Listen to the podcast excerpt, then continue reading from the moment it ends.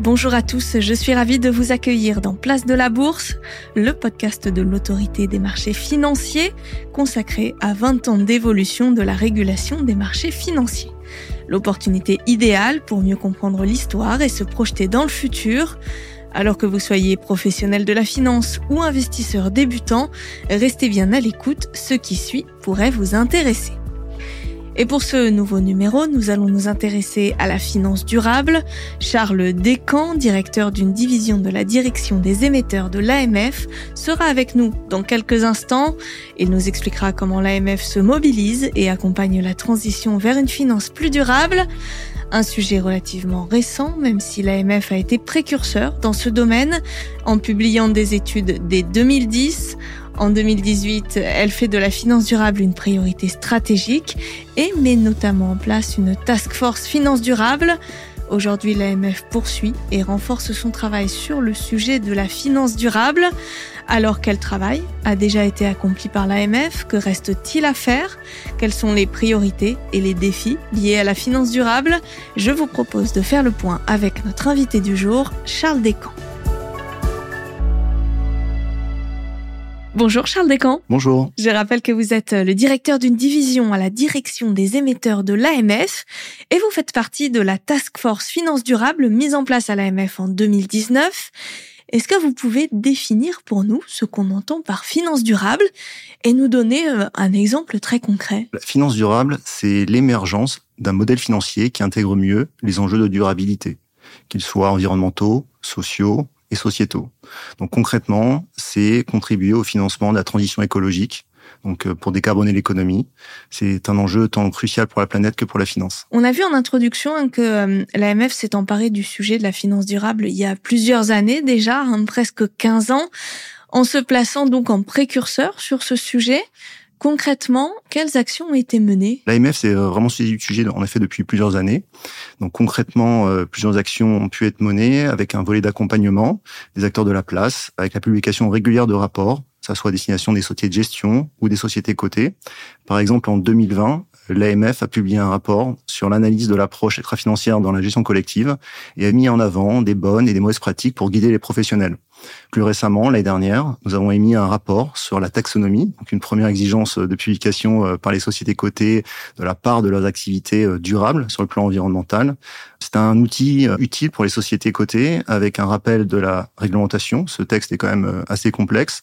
Et également, nous avions mis des exemples de pratiques de reporting qui nous semblaient être des exemples inspirants pour les sociétés cotées. Finalement, l'idée, c'est de guider, de servir un peu de modèle pour accompagner tout ça. Exactement. Le but, c'est vraiment de favoriser la transparence et la qualité d'information sur toute la chaîne de valeur de la finance durable. D'autres actions ont été menées également? Oui, en complément de ce volet d'accompagnement, il y a un volet un peu plus classique de supervision. Concrètement, nous assurons que les exigences réglementaires sont respectées, que l'information est de qualité et sur les sociétés cotées, ça va être par exemple la revue des reportings extra-financiers.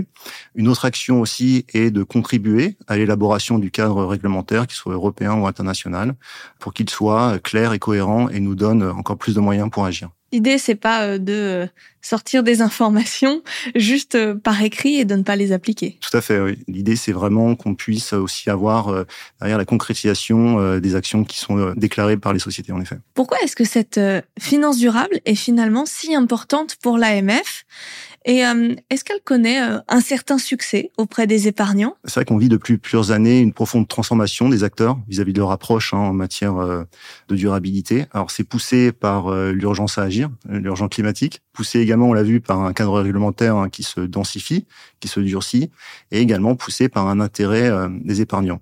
Donc l'AMF se devait ou, ou se doit d'accompagner cette transformation. Sur l'intérêt euh, des épargnants, une récente enquête de l'AMF avait montré un intérêt croissant euh, des épargnants français pour le sujet de la finance durable, particulièrement chez les plus jeunes, puisque les moins de 35 ans euh, étaient les plus nombreux à juger ces placements intéressants. Ils représentaient même la moitié des investisseurs ayant souscrit à ces fonds durables depuis 2022. L'enquête révèle aussi hein, que sur les aspects plus euh, réglementaires, donc euh, les textes sont encore peu connus, même si 26% euh, des Français déclarent reconnaître la taxonomie et 24% un autre règlement très important en matière de finances durables, qui est le règlement SFDR. Charles, quels sont les enjeux liés à la finance durable et peut-être également les quelques écueils qui y sont liés? Je pense notamment au fameux greenwashing. C'est vrai que les enjeux et le risque de greenwashing peuvent intervenir à différents endroits de la chaîne de valeur. Donc, par exemple, au niveau de la gestion d'actifs, le principal enjeu est de flécher les investissements pour développer une économie plus durable. Il s'agit d'assurer que les produits financiers qui intègrent des facteurs environnementaux, sociaux et de gouvernance, les fameux critères ESG, respectent bien les promesses faites. Au niveau des entreprises cotées, qui sont de plus en plus nombreuses hein, à communiquer sur leurs actions en faveur du développement durable, pour que les investisseurs et les épargnants puissent faire le bon choix, il faut une information extra-financière qui soit fiable, claire et comparable. Pour illustrer euh, vraiment la lutte contre le greenwashing, je pourrais citer euh, que l'AMF a été pionnière en 2020 en publiant une première doctrine en Europe qui encadre la communication extra-financière des fonds de gestion. Il faut que cette communication soit proportionnelle à l'ampleur finalement de la prise en compte des aspects extra-financiers par ce fonds. Donc concrètement, dans le cas d'une adoption d'une approche euh, insuffisante en matière d'extra-financier, on va limiter la communication que va pouvoir faire le fonds d'investissement sur ces aspects-là. Comment est-ce que les investisseurs peuvent s'assurer de réaliser un investissement qui soit réellement durable L'AMF travaille à la compréhension et au respect de la réglementation par tous les acteurs de la chaîne de valeur. Pour les sociétés de gestion, vendre des fonds divers ou responsables, les gérants doivent respecter un certain nombre d'exigences et communiquer des informations encadrées par des textes nationaux et aussi européens.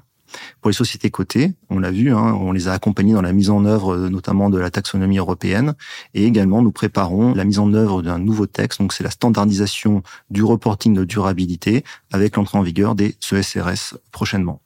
On insiste aussi beaucoup sur l'importance de la pédagogie pour les épargnants, qu'ils sachent où aller chercher l'information qu'ils intéressent sur des sociétés qui ont entrepris par exemple des actions sur l'aspect de l'environnement ou qui mettent en avant une politique sociale engagée sur l'égalité homme-femme. On insiste également sur la montée en compétence des professionnels, surtout des conseillers, qui auront à proposer ces fonds ESG. Euh, e enfin, l'AMF, dans sa certification, a décidé de créer un nouveau module de vérification des connaissances des professionnels portant sur la finance verte et responsable.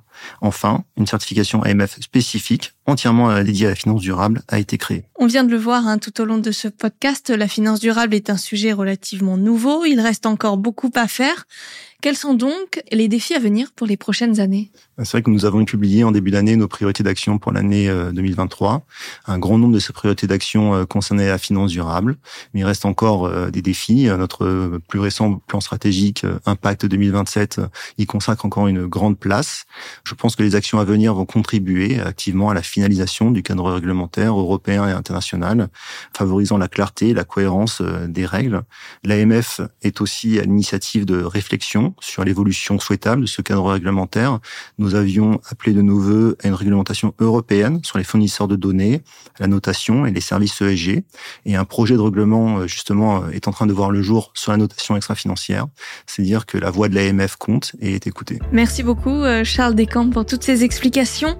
On en sait maintenant un peu plus sur la fameuse finance durable et on se retrouve très vite pour un nouveau rendez-vous Place de la Bourse.